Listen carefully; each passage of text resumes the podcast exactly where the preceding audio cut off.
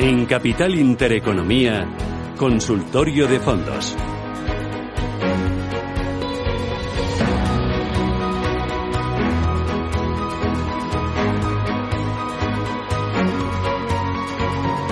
Consultorio de fondos de inversión. En este espacio respondemos a sus dudas sobre fondos que tengan ustedes en cartera o aquellos que están vigilando para tomar posiciones. Hoy nos acompaña Félix González, que es socio director general de Capitalia Familiar EAFI. Félix, ¿qué tal? Muy buenos días. Hola, ¿qué tal? Buenos días, Susana, ¿cómo estás? Fenomenal, de miércoles ya, cruzando el Ecuador de la semana y pensando en verano, verano. Eh, hace un tiempo bárbaro, estupendo, me encanta el sol y me encanta el calor. Va a ser un verano un poco raro para todos, pero, pero bueno, es verano. Bueno, eh, todavía no me lo quiero ni imaginar, no lo quiero ni pensar, porque seguramente que me lo imagino de una manera y es totalmente distinto. Así que mira, vamos pasito a pasito. ¿Para qué anticiparnos, no? Y para qué intentar controlarlo todo. Hay veces que la vida, pues mira, hay cosas que no se pueden controlar. hay que vivir el momento y disfrutar cada momento. Oye, eh, mirando a esa nueva normalidad, vosotros seguís siendo prudentes. Me decías, eh, no sé si la semana pasada o la anterior que hablaba contigo, que eh, tenéis alto grado de liquidez, 100% de liquidez en las carteras, porque no lo veis claro. ¿Seguís igual? sí. Prácticamente. Hemos tomado alguna posición selectiva, sobre todo en el mercado americano, pero muy poquito. Y la verdad es que si, echamos la vista atrás y, recordamos las últimas intervenciones en, estos micrófonos, pues prácticamente es que no, ha cambiado nada en casi dos meses. En estos momentos la bolsa europea está prácticamente cotizando los mismos niveles en los que se encontraba hace dos meses, casi dos meses, y la bolsa americana marginalmente por encima. Realmente llevamos mes y medio largo ya en un rango lateral después del rebote desde los mínimos del mes de marzo pero estamos atascados ahí ligeramente por debajo de las primeras zonas eh, relevantes de resistencia a medio y largo plazo y los mercados lo han intentado ya en, varias ocasiones en, las últimas semanas romper al alza, pero no, no lo han conseguido. Y eso, bueno, pues por un lado es una noticia positiva el hecho de que, de que sigamos ahí intentando romper la resistencia, pero también es una noticia negativa el hecho de que no haya fuerza de fondo suficiente para, para romper. Yo creo que al mercado, a todos nosotros, nos falta mucha visibilidad. Eh, tenemos que tener más información respecto a, al alcance final de la crisis sanitaria y también del impacto económico. El impacto económico va a ser más largo de lo que hace unas semanas el mercado estaba anticipando. Yo, yo no creo que vayamos a ver una recuperación en V de la, de la economía. Y, y luego hay que pensar también que hacia finales de año existe la posibilidad de que haya un nuevo brote ¿no? en, a partir del mes de octubre, pero es que además va a coincidir con las elecciones presidenciales norteamericanas, que siempre es un factor de incertidumbre y de volatilidad para los mercados. Por lo tanto, ya de momento, mientras los mercados no rompan resistencias al alza y ante la falta de visibilidad a nivel macroeconómico y, y financiero yo seguiría siendo por ahora prudente, sí. Em, eh, voy con em, consultas eh, a través del eh, WhatsApp 609-224-716. Dice, hola, soy Isabel y me gustaría que me recomendaran un fondo de renta variable norteamericana con no demasiada volatilidad para diversificar la parte variable de mi cartera.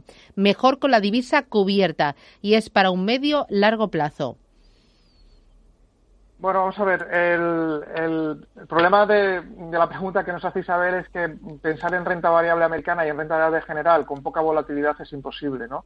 Y menos aún en el entorno en el que estamos, ¿no? La, renta variable. Eso es como si me voy a merendar, pido unas tortitas con nata y chocolate y digo, pero no engorden, de esas light. Exacto, exacto. Aquí o engordas o, no puedes. O, las tortitas, o la dieta, pero las dos cosas juntas no pueden ser. Eh, exacto, así, así es, ¿no? Entonces, no, no, no, es, no es posible entrar en renta variable nunca eh, con volatilidades bajas eh, y, menos aún en este entorno en donde la volatilidad es, es, es, más alta de lo, de lo normal, ¿no? Por lo tanto, yo, bueno, pues a mí en este entorno eh, soy más favorable en estos momentos a, a vehículos de gestión pasiva, eh, ETFs por la velocidad del movimiento, pero como los ETFs tienen el inconveniente fiscal de, del afloramiento de plusvalías, pues una alternativa serían los fondos de Vanguard, por ejemplo, que que son prácticamente como ETF, son fondos de gestión pasiva que replican a los índices y tienen unas comisiones eh, eh, muy bajas, ¿no? Pero eso sí, con volatilidades eh, altas y, en este entorno sí cabe aún más altas que la, que la media. voy con José Manuel, ¿no? Buenos días, ¿qué tal? José Manuel, José Manuel. Ah, ¿y qué tal está? Pues aquí estamos. Tú me figuro que miren. Porque... Yo sí, la verdad no me quejo. Bueno, estoy un poco aburrida y saturada de tanto coronavirus y de tanta monotonía. Bueno, sigue siendo joven, pero pero estaba solterito. Bueno, y más joven que me siento, ¿eh? pues vamos a ver, mujer. Eh, tengo un montón de fondos, pero, pues concretamente 14. Pero uh, tengo un Sestan Buen piquín. que no, No le va. no me va mucho. Y estoy pensando en entrar o cambiarlo al Pinco, Pinco Inco. Vale. A ver qué le parece al experto. Vale, muy bien, pues gracias, muy amable. Muchas gracias, que Eh, sigas. Ujú. Eh, una cosa, Félix, antes de ir con el Amiral Sextan Bond Picking, es de Amiral Gestión, eh, no se trata, entiendo, porque dice que tiene 14 fondos, al final no se trata de tener muchos fondos, sino de construir carteras, ¿no? De, no es de coleccionar. Eh, Exacto, sí, sí. Ahí, ahí yo siempre digo que no, no hay que tener un enfoque. A nosotros nos llegan muchos clientes nuevos que vienen con un enfoque de producto. ¿A qué me refiero con esto? Bueno, pues, pues son, son clientes que, que mm, trabajan con diferentes entidades financieras o eh, diferentes entidades gestoras y les van dando productos que las van metiendo en la cartera, pero no hay una cohesión, no hay, no hay una estructura coherente dentro de, de, de esa cartera. ¿no? Entonces no se trata ni, ni de tener muchos fondos, ni de tampoco ir sumando fondos, aunque sean muchos o pocos, sin un criterio. ¿no? Yo siempre digo que, que cuando los profesionales cogemos una cartera de inversión, una estrategia de inversión, tenemos que saber leer la- el escenario que hay detrás de esa cartera. Tiene que tener un objetivo, tiene que tener una, un escenario, ¿no? Es decir, si yo cojo una cartera eh, que hoy en día, pues por ejemplo las nuestras, que tienen un, un porcentaje de liquidez muy elevado, pues cualquier profesional debería entender que nosotros en, en, en Capitalia Familiar somos muy, muy prudentes en estos momentos, ¿no? Si yo cogiera en estos momentos una cartera de cualquier otra entidad muy cargada de renta variable, con un sesgo hacia un determinado mercado o un determinado sesgo sectorial, pues podría leer qué es, qué es lo que está pensando esa, esa sociedad, esa gestora o ese asesor que, que va a suceder en, en el mercado. ¿no? Por lo tanto, cada posición dentro de la cartera tiene que tener una razón de ser, un objetivo, y eh, la cartera en su conjunto tiene que estar cohesionada. Yo algunas veces a mis clientes les digo para que me entiendan en este sentido que una cartera de inversión es como un equipo de fútbol. El equipo de fútbol tiene, no puedes poner 11 delanteros adelante, ni 11 porteros, ¿no?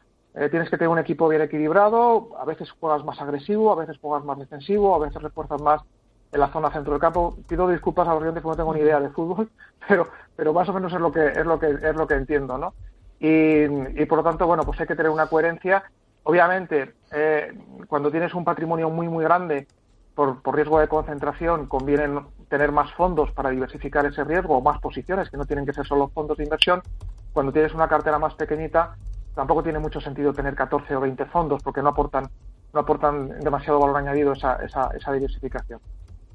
Vale, vamos con el siguiente. Me llama María, buenos días. Perdón, no, no le hemos contestado Ah, no, a José Manuel. es verdad, eh, es verdad, que nos hemos liado sí. con lo otro y vale. Eh, eh, exacto, la verdad es Porque que hablaba del Sextan Bond Picking para el Pinco, ¿no? Exacto, y, y la verdad es que los dos son dos muy buenos fondos de renta fija. Eh, el problema es que ahora el problema está en, en el, en el activo en sí mismo, no tanto en, en- en- en los fondos. No estamos en un momento de mercado en general, pero también en los mercados de renta fija eh, muy muy singular. Ya llevamos más de una década en una situación bastante singular, pero ahora sí cabe aún más con, con las nuevas medidas de estímulo adoptadas por los bancos por los bancos centrales. Y, y la verdad es que hay eh, cierta sensación de riesgo creciente en cuanto a, a la posibilidad de que de que haya un- un- una cierta una crisis de deuda ¿no? en, en un futuro relativamente próximo básicamente porque eh, las herramientas de, de- de los bancos centrales están en gran medida agotadas porque se, se emplearon a fondo ya durante la crisis de 2007-2008 lo han vuelto a hacer otra vez en estas últimas semanas. Pero es que eh, ahora mismo esto coincide con un, un, un- un esfuerzo eh, de gasto que están realizando los gobiernos y, y, por tanto, un aumento del volumen de emisión de nueva deuda eh, pública por parte de los gobiernos brutal, que va a exigir eh, a los bancos centrales redoblar el tamaño de sus balances, seguir eh, inyectando más liquidez en el sistema y si no lo hacen, va a haber un exceso de oferta en el mercado de, productos de renta, de renta fija, ¿no? Por lo tanto, yo, fíjate, así como digo que si el mercado de renta variable consiguiera romper al alza las resistencias eh, con las que se vienen enfrentando en estas últimas semanas y que seguimos ahí pegados intentando romperlas, yo sí que tomaría posiciones en renta variable poniendo un stop ahí muy ceñido en estos, en estos niveles actuales.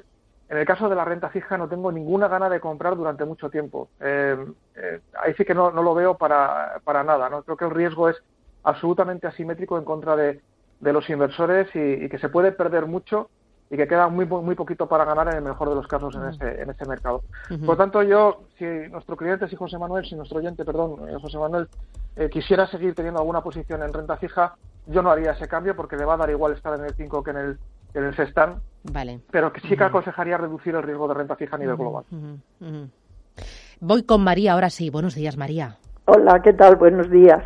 Mira, quería Buenos días. por el fondo Fidelity Global Technology.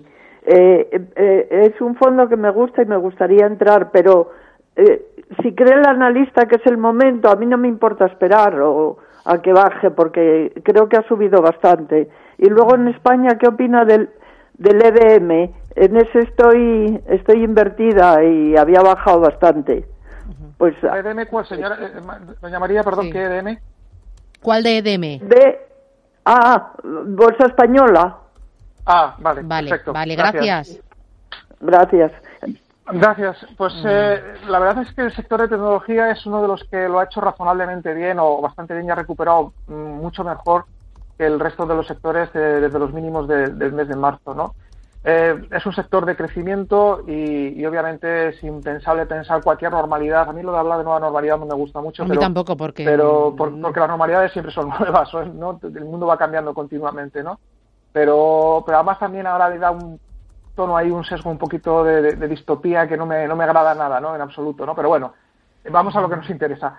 Eh, lo que sí que decía, decía, que de cara al futuro, obviamente, el, el, mundo pasa por, por, por, la utilización cada vez más intensiva, como viene sucediendo, de la tecnología, y por tanto yo creo que, que es eh, algo a tener en cuenta. De hecho, la tecnología cada vez pesa más dentro de los propios índices, sobre todo en Estados Unidos, incluso estando en el SP500, ya tenemos mucho peso dentro del sector de tecnología. Eh, por lo tanto, a mí, a mí sí me gusta, sí, sí lo tendría. Quizás esperaría, a lo mejor, como, como decía doña María, para tomar posiciones en ese fondo, a confirmar esa ruptura al alza de, estas zonas de resistencia, porque hay que tener en cuenta que algunas de las principales empresas tecnológicas del mercado americano están ahora mismo en máximos históricos y necesitan romper al alza para que el mercado en su conjunto rompa. Entonces, si el mercado se nos viniera para abajo, probablemente sería también con la participación bajista de estas, de estas compañías. Pero si rompiera el mercado al alza, la zona de resistencia en que nos encontramos ahora, ese es un fondo que yo sí que podría eh, eh, contemplar e introducir en cartera. Y respecto al fondo de DM de Bolsa Española, mm, vuelvo a comentar lo que decía antes a don José Manuel. El, fondo no es, no es malo. Eh, el problema es que yo no estaría en bolsa en bolsa española en estos momentos. ¿no? Me, duele decirlo, pero pero creo que, que la economía española no, no merece en estos momentos eh, mejor dicho, la política económica española no merece en estos momentos la confianza de, de los inversores a nivel internacional. Este gobierno tampoco merece la confianza de los inversores a nivel internacional y por lo tanto yo ahora mismo no estaría en España. Vale. Eh, otro de los oyentes dice, me gustaría saber algún fondo de inversión dedicado al Big Data, porque creo que ahí es donde está el futuro. Claro, es que luego dentro de lo que es tecnología hay muchos subsectores y hay mucho eh, tipo de fondos de inversión. Eh, uno entre elegir, eh, no sé, uno de tecnología global o uno que incluya grandes compañías o uno que incluya más pequeñas, puede haber una gran diferencia de rentabilidad. el, problema es que las grandes empresas tecnológicas, o sea, no, no hay compañías que específicamente se dediquen al Big Data Mm, en número suficiente como para que haya un fondo dedicado exclusivamente al Big Data. ¿no? Es decir, o te encuentras fondos que hacen varias cosas, entre ellas el Big Data, o, te encuentras incluso compañías que, hacen de todo eh, y, aparte también hacen Big Data. ¿no? Por ejemplo, un ejemplo de este tipo es, Amazon, ¿no? que, que, es un retailer online, pero luego tiene todo lo que es la tecnología en la nube, almacenamiento, gestión de datos, etcétera, ¿no? Eh, entonces es, complicado. Quizás, ahora no lo tengo en la cabeza, quizás se podría encontrar algo por el lado de ETFs, pero posiblemente también ahí vamos a encontrar alguna mezcla, ¿no? Incluso que, las compañías, aunque se llamara un ETF de Big Data, probablemente las compañías que formaran parte de ese ETF también tengan otras áreas de actividad eh, complementarias adicionales a, esa de, de, Big Data, ¿no? Eh, es, es, complicado, pero, pero bueno, cualquier fondo de tecnología especializado en tecnología eh, va, va, a tener compañías que, que, sin ninguna duda van a, van a tener participación en ese, en ese segmento. Mm, muy bien. Oye, pues eh, gracias, Félix. Eh, yo creo que hemos eh, contestado a los oyentes, hemos ayudado a crear carteras, a construir carteras y sobre todo a transmitir el mensaje de que hay que planificar, hay que tener objetivos, em, hay que saber cuál es el perfil de riesgo y yo siempre lo digo, hay que tener un buen asesor financiero, alguien que de verdad esté encima del mercado, que se sepa los productos, que sepa las gestoras, conozca el mercado, eh, que aparte las emociones, que sea racional. Mm, eh, yo creo que ahora, fíjate, en estos momentos del COVID-19 el buen asesoramiento financiero va a salir reforzado, porque ahora es cuando se, uno se da cuenta de que no vale cualquier cosa y que uno mismo es muy difícil gestionar y mm, pues crear y mantener una cartera, o sea, es muy complicado. ¿Te dedicas a eso? El otro día le comentaba a un cliente que los momentos alcistas, eh, claramente alcistas, de tendencia alcista, prácticamente con que tienes un euro al mercado le ganas dinero, porque da igual, ¿no? Todo sube, ¿no? Y como ganas dices, bueno, un 15, el otro sube, sube un 17, va, yo con el 15 estoy contento, pero ahora... Exacto.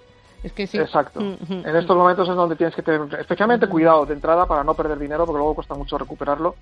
Y, y, luego no todos los sectores, además ahora se está viendo muy claramente, ¿no? que no, no todos los sectores están mostrando un comportamiento eh, similar, ¿no? Así que efectivamente el valor añadido ahora está en, el asesoramiento independiente en nuestro caso, sí. que yo creo que también eso es un valor añadido adicional eh, para no, no contaminar ¿no? las recomendaciones de inversión. Muy bien. Fenomenal, Susana. Pues muchísimas gracias. Muchas gracias. Cuidaros mucho, y nada, nos vemos pronto. Un abrazo fuerte. Gracias. Un abrazo fuerte para ti. Hasta luego, gracias.